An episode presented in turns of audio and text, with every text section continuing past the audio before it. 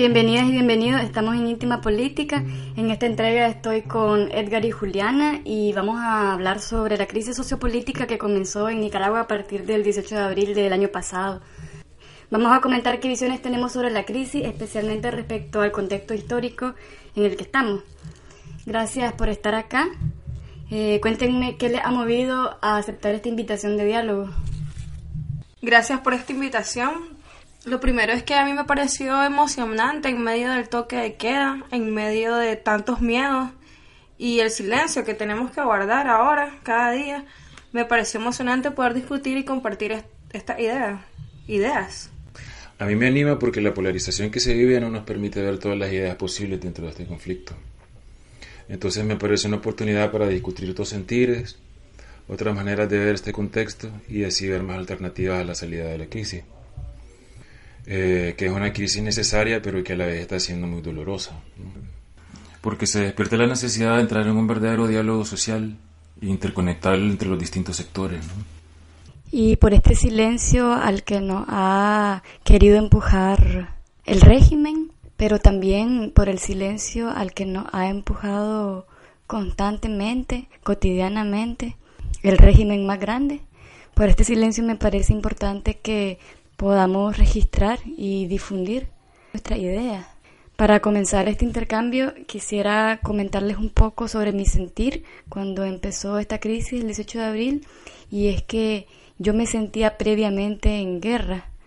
Creía estar o creo estar aún en pie de lucha desde hace bastante tiempo, porque a pesar de mis privilegios, que no son pocos, vivo mucha hostilidad en la calle, Vivo las injusticias, las veo, veo el deterioro socioambiental, veo cómo está empeorando. Vivo el patriarcado cada día, vivimos en medio de un sistema ya opresor. Hay muy pocas maneras de vivir sin participar de una cadena de consumo y de explotación, de una cadena de violencia para las otras personas. Vivimos explotando campesinos, campesinas, mujeres, vivimos explotando territorios, vivimos explotando otros seres, otras especies.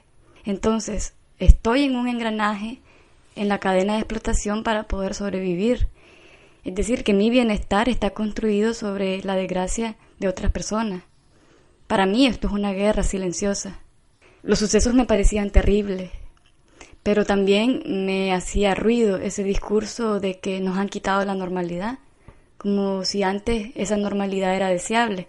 Es verdad que la crisis que se desencadenó desde el 18 de abril trastocó la realidad si hacemos el ejercicio de pensar en los aprendizajes que hemos tenido a partir de ese momento, que sabemos ahora que antes no sabíamos, o al revés, que creíamos que sí sabíamos y realmente no, no sabemos, ¿Qué ha cambiado en la manera de ustedes de ver el mundo. Bueno, a mí me deja ciertos miedos y ciertas paradojas que ahora observo.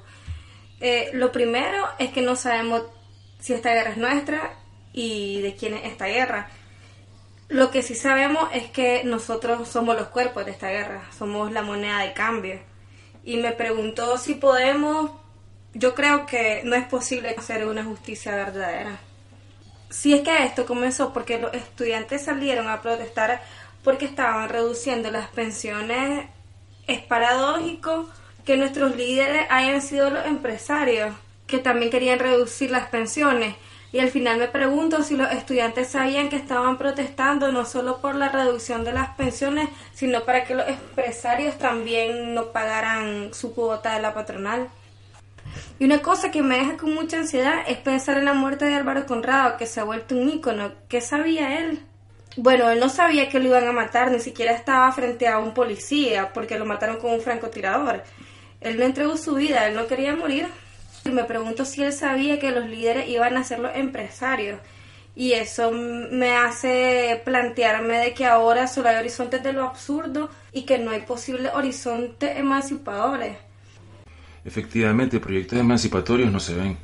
Poderes hegemónicos como la iglesia, como la empresa privada, siendo los salvadores en esta crisis y poniéndose entre comillas del lado del pueblo, pues lo que da sospecha, ¿no? Y aparecen en la mesa de diálogo del lado de los estudiantes, asumiendo luchas sociales con las que nunca han estado de acuerdo. La lucha por el salario mínimo, la lucha social de este impuesto de las pensiones que, ya se puso. Eh, a la vez era un impuesto para los empresarios, pero los estudiantes estaban peleando ante la subida del impuesto para la clase trabajadora. Y era un beneficio que ellos pelearan también para los empresarios y el, y el empresariado sin mover un dedo, pues. Había una atmósfera muy confusa y se podía oler el oportunismo, y todo se decía con palabras muy simples. Hay que protestar por la reforma, pero no estaba claro que eso iba también en favor de los intereses de los empresarios. Esta simplicidad, esta generalización de los discursos, tiene bastante nocivo. No tenemos el hábito de cuestionarnos qué hay detrás o si hay más complejidad detrás. Y me hace pensar en ciertas palabras como la palabra ciudadano, porque ciudadano es una palabra que te vincula a un sistema de leyes. Puede ser un ciudadano tanto Carlos Pelas como José Adán Aguirre, como ciudadano es el trabajador de la alcaldía que recoge la basura frente a tu casa. Pero son los mismos ciudadanos. Ya sabemos que no, pero la palabra sigue dándole cierta validez a esa noción, sigue homogenizando. La palabra ciudadano borra las diferencias de clase y sí genera el sentido de que todos somos iguales ante la ley. Así como con la palabra mujer pasa. Mujer es bien Yager y también la empleada que trabaja en su casa, que quién sabe cómo la trata. Entonces, cuando hablamos de la lucha de las mujeres, ¿de qué estamos hablando? Los términos a veces nos nublan de ver las diferencias, de ver la complejidad. Si nos planteamos construir nuevos conceptos, podríamos tratar de que sean conceptos que no nos homogenicen. Que dejen claro que la empleada de Bianca Jagger no es la misma ciudadana ni es la misma mujer que Bianca Jagger, porque no lo es. Volviendo al aprendizaje, algo que resalta en la política de Nicaragua o en Centroamérica es que está construida por los asesinatos. Y pienso en el asesinato de los hijos de Yelka Ramírez, que fue hace unos cuantos años. Otro crimen absurdo que todavía no tiene explicación. El crimen consistió en, en rafaguear a dos o tres niños, en total tres personas de una familia que venían de un culto.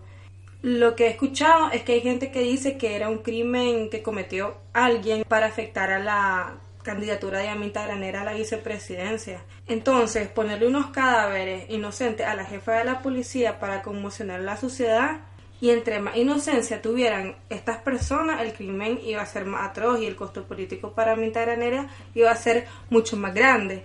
Y al final eso fue efectivo para la persona que hizo ese crimen. Entonces pienso que lo que vimos ahora es una especie de caso de Yelka Ramírez, pero a un nivel que ya lo conocemos y me da miedo este tipo de manipulaciones, que es una manipulación sofisticada cuando se usa la muerte y a las personas nos hace estar entre un victimario y otro victimario.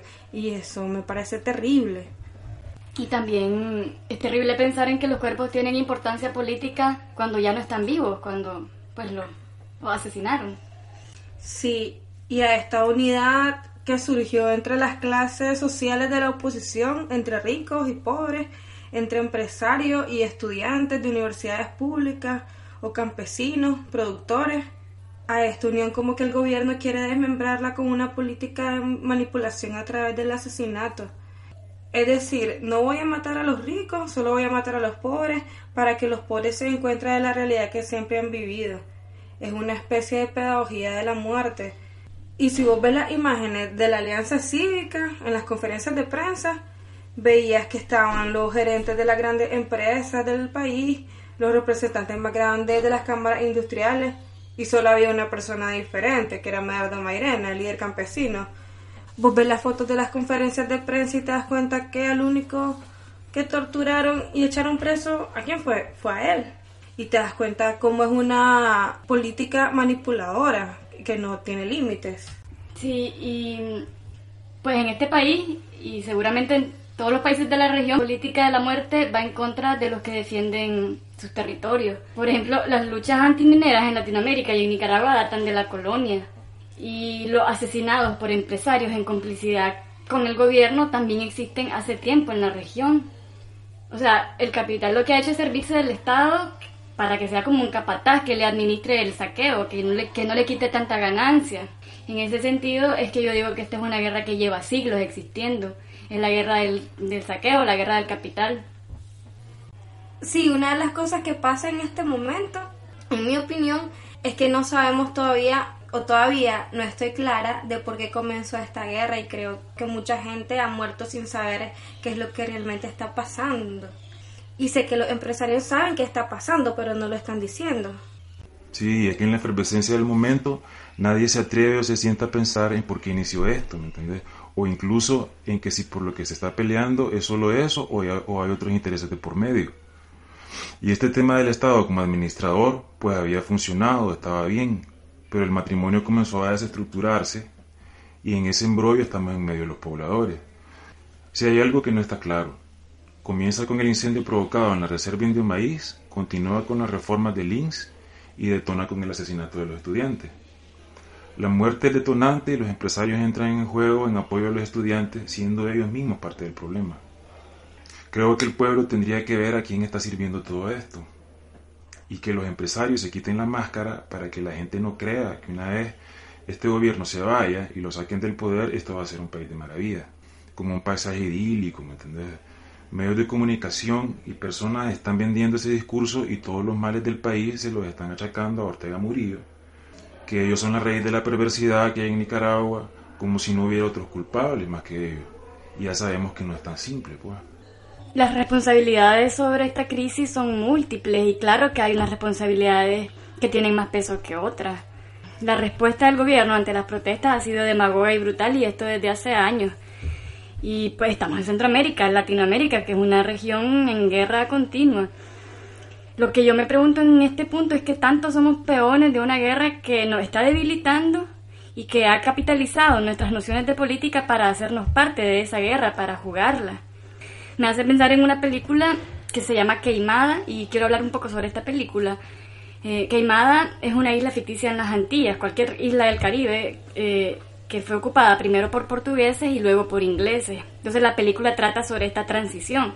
Los portugueses habían arrasado con los pobladores originales y quemaron la isla, por eso se llama queimada. Y se instalaron con plantaciones de caña de azúcar que sembraban esclavos traídos de África. Entonces los esclavos, que buscaban constantemente formas de liberarse y estaban más o menos organizados, pero siempre los estaban matando, en un momento aceptan la ayuda de un agente inglés, que en la película es Marlon Brando y se llama William Walker entonces, este agente inglés, a quien no le interesa la lucha abolicionista más que para sacar del poder a los portugueses y para tomar el control del mercado de la caña de azúcar, capitaliza, o sea, usufructa, saca ventaja de la lucha negra, de la lucha abolicionista. Entonces, esta película muestra una estrategia del poder que es ponerse del lado de los oprimidos, ocultando los propios intereses, incluso apoyarlos en sus programas políticos. Por eso yo desconfío de que estemos tan alineados con la forma en que se entiende la lucha por el poder. Y por eso mismo insisto en que los escenarios de lucha deberían trascender lo estrictamente estatal para no seguir al pie de la letra de ese juego. Creo que tendríamos que ampliar nuestras nociones de lo político, movernos hacia una política más propia. Mira, yo entiendo la política como las pugnas por el poder y lo político como algo más general, o sea, como la forma de vida. Yo coincido más o menos con estas distinciones. Lo político yo lo veo como relaciones de poder culturales, de género, raza, en la intimidad, que están como más implícitas y la política como disputa por el poder estatal y disputas internacionales, económicas, mediáticas, entre conglomerados más grandes. Pienso en lo que se dice de cómo el neoliberalismo se instaló en América Latina con el genocidio en Chile y el golpe de Estado Allende. En ese momento Allende estaba proponiendo una alternativa, un experimento, digamos, Incluso nacionalizó los bancos y ese experimento fue cortado y llevamos más o menos 50 años que el capitalismo se volvió algo universal. Y si quieres plantear otra cosa, este es el ejemplo de Venezuela y cómo el capitalismo cobra venganza si intenta algún experimento alternativo. Es decir, si intentas, no sé, subir los salarios, pues van a subir los precios de los productos. Si intentas cobrarle impuestos a los empresarios, pues van a sacar los capitales del país. Y al final el resultado es que los más pobres van a ser más pobres y el experimento se cae nuevamente. Entonces creo que con esos dos ejemplos de Chile y Venezuela se plantea que el capitalismo es inapelable. Sobre el capitalismo dicen los zapatistas que se disfraza de los llamados planes de desarrollo, que donde hay planes de desarrollo lo que hay es realmente proclamas de guerra, que en otras palabras es pues saquear territorios, robar territorios eh, acciones encubiertas bajo la palabra decente del desarrollo. Entonces los originarios y las personas que apoyan la lucha por territorio son y han sido pues sistemáticamente acosados, mermados, asesinados. Algo que escuché no hace mucho es que el grupo Pelas tiene un ingenio azucarero en Guatemala y que por ahí por el 2014 ah, hubo denuncias de desalojo de familias y muerte de líderes campesinos e indígenas. Otro ejemplo regional es el de la corporación Dinant, que es del terrateniente Miguel Facusé. Esa corporación ha usurpado miles de hectáreas en el sector del Bajo Aguán en Honduras. Ellos son los dueños de las marcas de chuchería de Yumi, Rambo, Ranchita, el aceite en Mazola y otras cosas más. Entonces nos encontramos con esta situación en que, por decir la cosa más simple, los niños, los niños se envenenan con las ranchitas y le hacemos al mismo tiempo el un asesino y estamos colaborando en esa cadena de explotación por un lado, de desnutrición por el otro lado, que es lo mismo. Es lo que le estaba diciendo al inicio, que yo considero que ya estábamos en guerra. Pienso en Argentina, que ahí el mayor grupo mediático es el grupo Clarín. Ellos se hicieron de una empresa durante la dictadura en Argentina que le quitaron al antiguo dueño torturándolo y después en la cámara de tortura le hicieron firmar, firmar entre comillas, la venta de su empresa. Y a partir de eso, el grupo Clarín se convirtió en el mayor grupo mediático de Argentina. Y ellos quitan y ponen presidente, pues instalan sentido, generan sentido, instalan palabras, quitan palabras, son invencibles. Pienso que estos mecanismos son demasiado poderosos y están basados en genocidio, entonces se vuelven más inapelables. Pienso en el caso de Nicaragua y quizás es la primera dictadura brutal que tenemos de izquierda en Latinoamérica, un caso realmente curioso y complejo. Mira, Nicaragua logra derrocar en el 79 una dictadura férrea que tenía el control del aparato estatal ¿no? y tenía de su lado el imperio más poderoso de ese momento. Entonces comienza una desestructuración de la sociedad anterior y quiere renacer un nuevo modelo de sociedad en medio de la guerra que dura 10 años. Ahí inicia otro modelo totalmente neoliberal no sé si en algún momento los líderes del FSLN se rindieron y dijeron está bien, sabemos que no vamos a lograr hacer nada contra el capitalismo, nos vamos a hacer parte de él. Y creo que la población quedó como curada ante cualquier experimento alternativo, porque la respuesta va a ser la guerra. Es decir, el proyecto revolucionario en los 90 se cayó por voluntad popular. Bueno, la mayor parte de la población todavía creo que votaría contra Daniel ese 60% versus su 40% quedó marcado por la guerra y eso es muy fuerte. Sí, marcado por un miedo, porque yo recuerdo las campañas electorales de los 90 y eran muy anti-Daniel, anti-Ortega y obviamente no anti-sistema. Es decir, siempre fue miedo a él. No cuestionaron nunca el sistema y subieron al poder corruptos como Arnoldo Alemán. Mucha corrupción en el gobierno de Doña Violeta.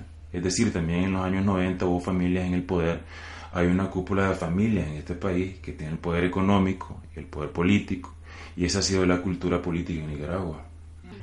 Me acuerdo de las campañas de Eduardo Montealegre, que eran unas campañas de terror. Poner a una madre llorando porque su hijo murió, era difícil no ponerse a llorar después de ver ese anuncio. Y hasta lo ponían como, era como una atmósfera oscura, era una campaña política. Pero veía a la madre llorando, el testimonio, y no veías nada más y lo quitaban. Eh, o sea, era una especie de fantasma que te ponían y no calzaba. Después veía anuncios comerciales, a las tres horas veía una pauta publicitaria normal de una campaña electoral y pienso que el uso del terror sobre las poblaciones nunca se va a ir. El miedo a los horrores de la guerra, a la par de las necesidades ancestrales de liberación, un contexto de saqueo histórico. Y se le suma a eso la manipulación de nuestra energía política. Son escenarios duros y son verdaderos, pero al menos tenemos la posibilidad de verlos de cerca y de decidir si participamos o no. Tenemos el privilegio de hablar sobre esto. Tenemos el privilegio de hablar. Tal vez no de construir sentidos de un día para otro, como el grupo Clarín o como personalidades importantes, Bianca Yagar, Yoconda Belli y Rosario Murillo. Pero tenemos poder sobre nosotras mismas, sobre lo que vamos a creer, hacer y nombrar. Si no puedo construir libertad para un conglomerado tan grande como una patria, puedo construirla para una comunidad, puedo crear interdependencia y entender así la libertad, no entenderla como la hiperindividualización que explota o que se autoexplota. Quisiera cerrar esta entrega leyendo el poema de una mujer palestina que se llama Suheir Hamad. Para mí es un poema poderoso y ella pertenece a un pueblo que resiste desde hace mucho tiempo a la guerra. El poema dice así. No bailaré al ritmo de su tambor de guerra. No prestaré mi alma y mi hueso a su tambor de guerra. No bailaré a su ritmo. Conozco ese ritmo, es un ritmo sin vida. Conozco muy bien esa piel que usted golpea. Estuvo viva aún después de ser casada, robada, expandida. No bailaré al ritmo de su tambor de guerra. Yo no voy a estallar por usted. Yo no voy a odiar por usted. Ni siquiera voy a odiarlo a usted. No voy a matar por usted. Especialmente no moriré por usted. No voy a llorar la muerte con asesinato ni suicidio. No me pondré de su lado ni bailaré con bombas solo porque todos los demás están bailando. Todos pueden estar equivocados. La vida es un derecho, no un daño colateral o casual. No olvidaré de dónde vengo. Yo tocaré mi propio tambor. Reuniré a mis amados cercanos y nuestro canto será danza. Nuestro zumbido será el ritmo. No seré engañada, no prestaré mi nombre ni mi ritmo a su sonido. Yo bailaré y resistiré y bailaré y persistiré y bailaré. Este latido de mi corazón suena más alto que la muerte. Su tambor de guerra no sonará más alto que mi aliento.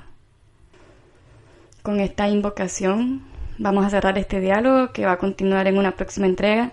Muchas gracias Edgar y Juliana por compartir sus puntos de vista con nosotras. Gracias a quienes llegaron hasta acá y hasta la siguiente entrega en Íntima Política.